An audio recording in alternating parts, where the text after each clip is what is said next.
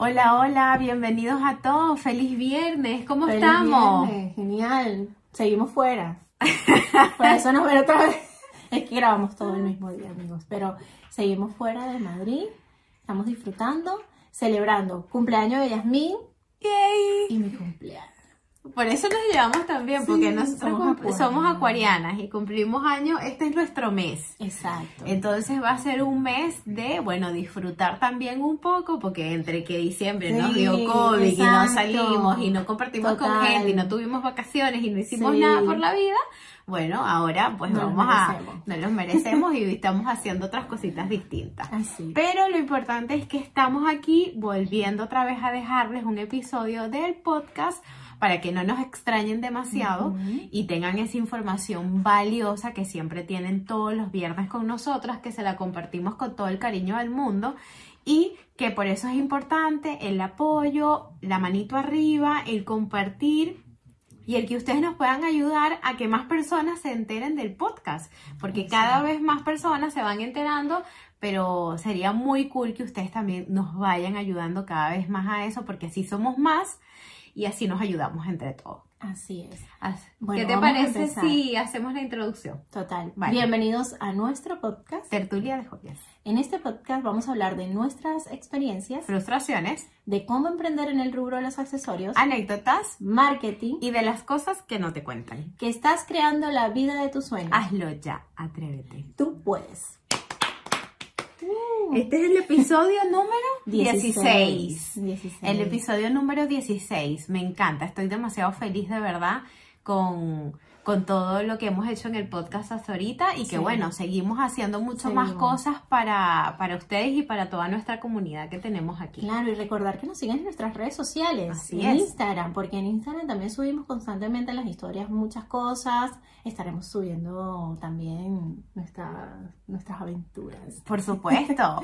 Eh, y novedades, siempre tenemos cosas buenas, siempre tenemos... eh, Eso, estamos publicando lo de los cursos, cuando tenemos fechas disponibles. Tanto Todo, presenciales todo. como online, presenciales Sí. en Madrid, siempre estamos publicando las fechas los fines de semana y así se enteran porque después nos dicen, pero es que yo no Ajá, sabía. yo no sabía. Bueno, Eh, amiga, ¿y usted por qué no me sigue en Instagram? Claro, entonces siempre estamos publicando por Instagram eh, ese tipo de cosas también, aunque yo ahorita lo he tenido un poquitito parado, pero ya ahorita se vuelve a activar tutoriales en alambrismo, Oriana también hace otros contenidos y por eso es muy importante que nos sigan en las redes sociales para que Exacto. también estén al tanto de las cosas que hablamos en el podcast, porque también por ahí...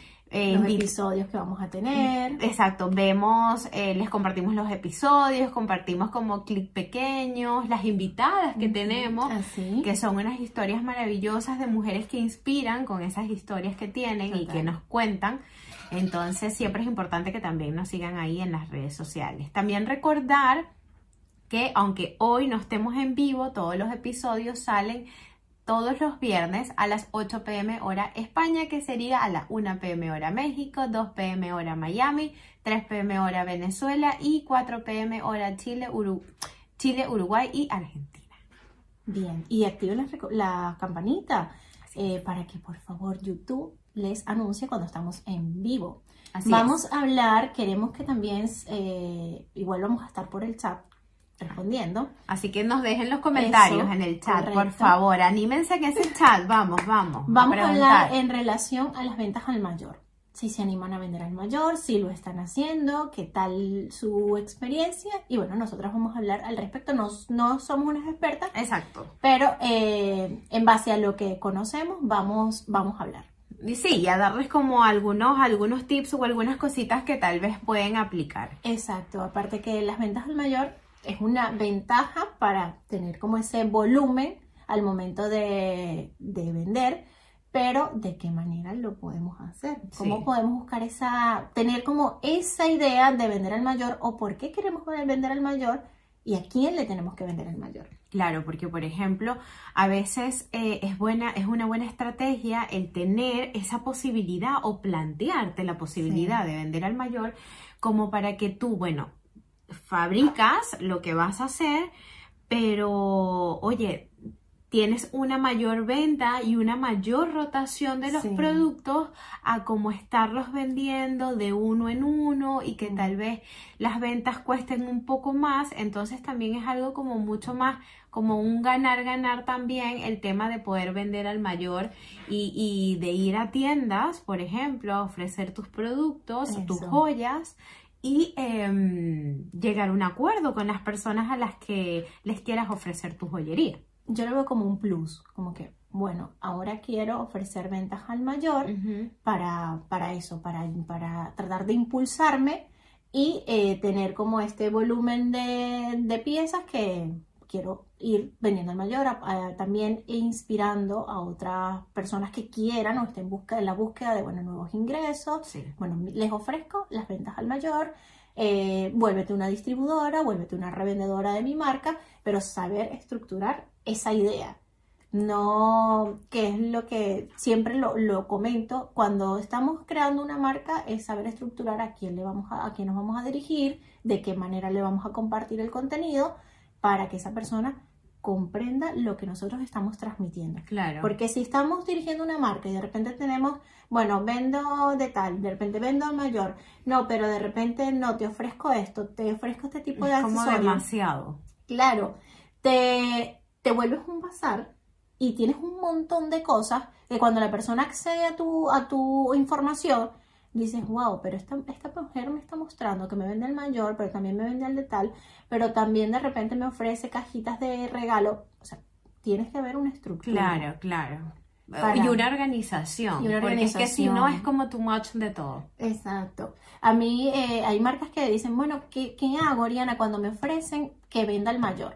Puedes tener un catálogo aparte para esas personas que te están pidiendo esa venta al mayor como algo extra. Bueno, sí, mira, tengo este plus, si estás interesada en venta al mayor, ser mi revendedora, tengo este, esta, estos precios que manejo para ventas al mayor a partir de cierta cantidad. Claro. O sea, a partir de 10 piezas, mis precios al mayor son mucho más accesibles. Exacto, sí, y eso igual lo pueden regular. Yo me acuerdo, tengo amigas que también, bueno, a partir de 6 piezas, a partir de Eso. 10 piezas, a partir de 12 piezas, Sí. todo eso lo manejan a criterio de cada una de las personas. exacto. Pero sí es importante el catálogo porque obviamente en el catálogo tiene que estar toda la información, todos los modelos bien específicos, Mm. aparte que es algo más productivo, o sea, nos sentamos, hacemos el catálogo con todo, lo dejamos listo Eso. eso sí, tienen que estar muy pendientes de actualizarlo si es necesario Eso. actualizarlo y de una vez van enviando el catálogo de modo de que no tienen que estar buscando que no, bueno, es este modelo, pero no, también es este otro, no, en un solo formato, en un solo archivo.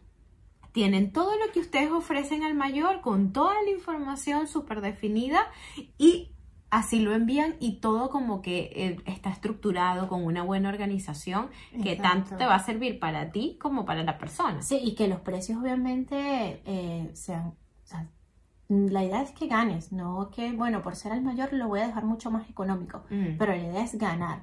Yo recuerdo que cuando yo empiezo, yo hice un catálogo y yo me empecé a mandarle, yo me metí en las páginas de las diferentes tiendas y yo les mandaba correo electrónico, tenía un texto, hola, soy la marca no sé qué, las redes sociales y toda la explicación de quién era y luego les adjuntaba el catálogo en PDF.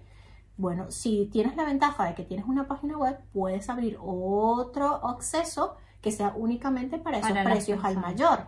Pero si no, bueno, utiliza el catálogo y mandas esa información y es otra manera de llegar a, A más esa- personas, Exacto. claro. Y a ese, y a esa, ese nicho, porque bueno, las tiendas muchas veces están buscando marcas externas para ellos comprar y revender Claro. y no estar eh, en el proceso de, mira, tengo que fabricarlo. Entonces, es otra alternativa que pueden hacer incluso para ventas al mayor. Yo me acuerdo que yo empecé a mandarle correo en ese tiempo a tiendas en Panamá.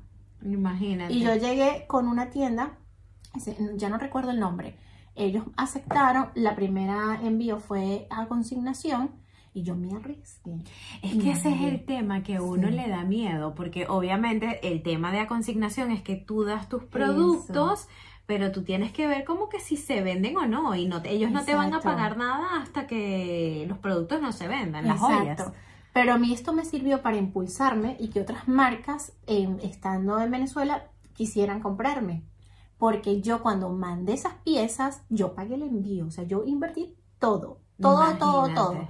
Cuando yo mandé esas piezas, estas personas hicieron una sesión de fotos a las piezas, me mandaron las fotos que yo las Buenísimo. podía, o sea, ellas, ellas me dieron la opción de que yo podía usar esas fotos y yo empecé a usar esas fotos, entonces lo que hacía era que reposteaba las fotos que ellas subían en su. Instagram, indicaban mi cuenta, porque ellas en, lo- en las etiquetas indicaban mi cuenta y yo empecé a repostear eso y otras marcas empezaron a verlo y les generó más confianza, credibilidad y empezaron a comprar. Muy bien. Entonces también, no sé si ahora mismo lo siguieron haciendo, pero es una manera, fue una inversión para mí mandar todo a hacer esas piezas, Claro, pero me impulsó a que otras marcas dentro de Venezuela me apoyaran. también te apoyaran y vieran el trabajo que estabas Exacto, haciendo. entonces también es como ir tocando la puerta, mira, tengo, o la opción de que no sea toda consignación, nunca lo hice, pero mira, yo te ofrezco que eh, págame por lo menos la mitad de la mercancía y cuando se venda, me das el resto. Ya. Pero yo necesito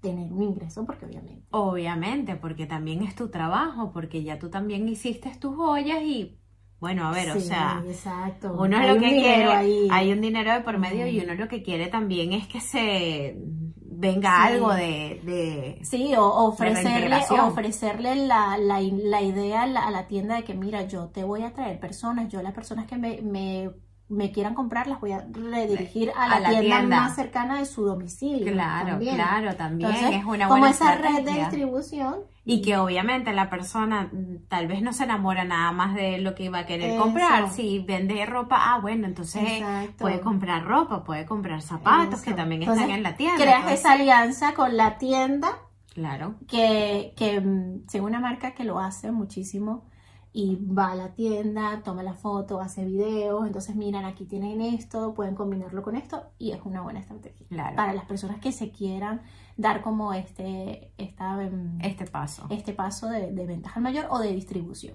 que me parece que está genial. Claro, porque no sé si ustedes igual, cuéntenos en el chat qué, qué les ha pasado, si han vendido al mayor, cómo han sido la experiencia, han vendido sus joyas a consignación, para que nosotros también pues nos enteremos un poco de cómo, de cómo han vivido esa parte. Tú sabes que, no sé si, yo no sé quién fue la que me dijo, que aquí en España, en las tiendas donde tú quieres llevar las piezas, tenías que pagar como un alquiler por, ten- por, por tener el espacio. Por donde- tenerlas en la vitrina. Eso, Sí, mira, yo no sabía eso. En Chile, yo, mis piezas estuvieron en una vitrina de una amiga mía en Chile y ella alquilaba la vitrina. Es otra, o sea, yo, le, yo lo veo como una parte muy inteligente de... De parte de ella. Exacto. Por supuesto, porque es tu negocio. Eso, yo te voy a dar un Tú espacio. quieres empujar a otras personas en el mundo de la artesanía, de la joyería. Entonces ella lo que hacía era que tenía sus vitrinas bien definidas por espacios y tú tenías a muchas artesanas en una misma tienda. ¿Qué es lo que hace Camila? Bueno, yo no sé si ella cobra, pero Camila Canaval Ajá. tiene en Estados Unidos su tienda. Ajá. Y yo recuerdo que yo una vez le escribí todo, nunca me respondió, pero a mí me habían comentado que ella tiene una tienda y que ella trae, o sea, ella tiene allí piezas de, De otras artesanos cosas.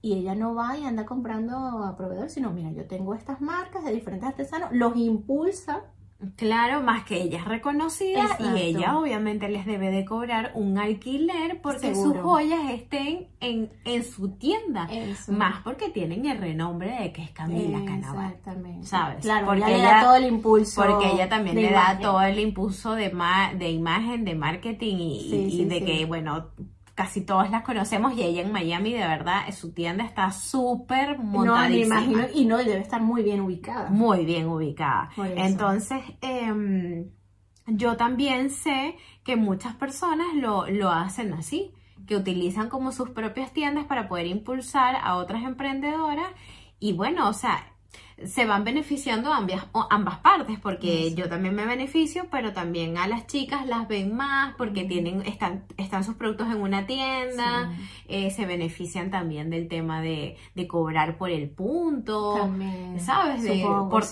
por tarjeta, o sea, como por muchas cosas, o sea, mm, tampoco como que lo veo tan descabellado. Sí, yo no lo veo descabellado, sino lo que yo siento que el proceso es más lento. Sí, Mientras, yo, yo voy, no sé, yo, yo, yo soy muy, muy, muy online. Entonces, cuando a mí me hacen, me dicen, pero ¿por qué no ofreces en tiendas? Pero ¿por qué no en...?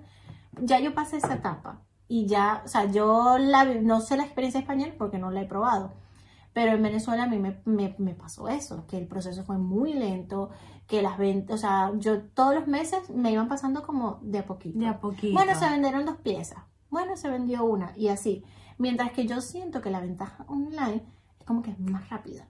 O sea, yo puedo Claro. estar haciendo publicidad o estrategias o otro tipo de cosas y siento que mis ventas van a fluir y que el dinero es directo. O sea, listo, llegó a mí. Sí, llegó a mí. No es como que, bueno, hay que esperar al mes para que me Mm. paguen las ventas que se Eso. hicieron.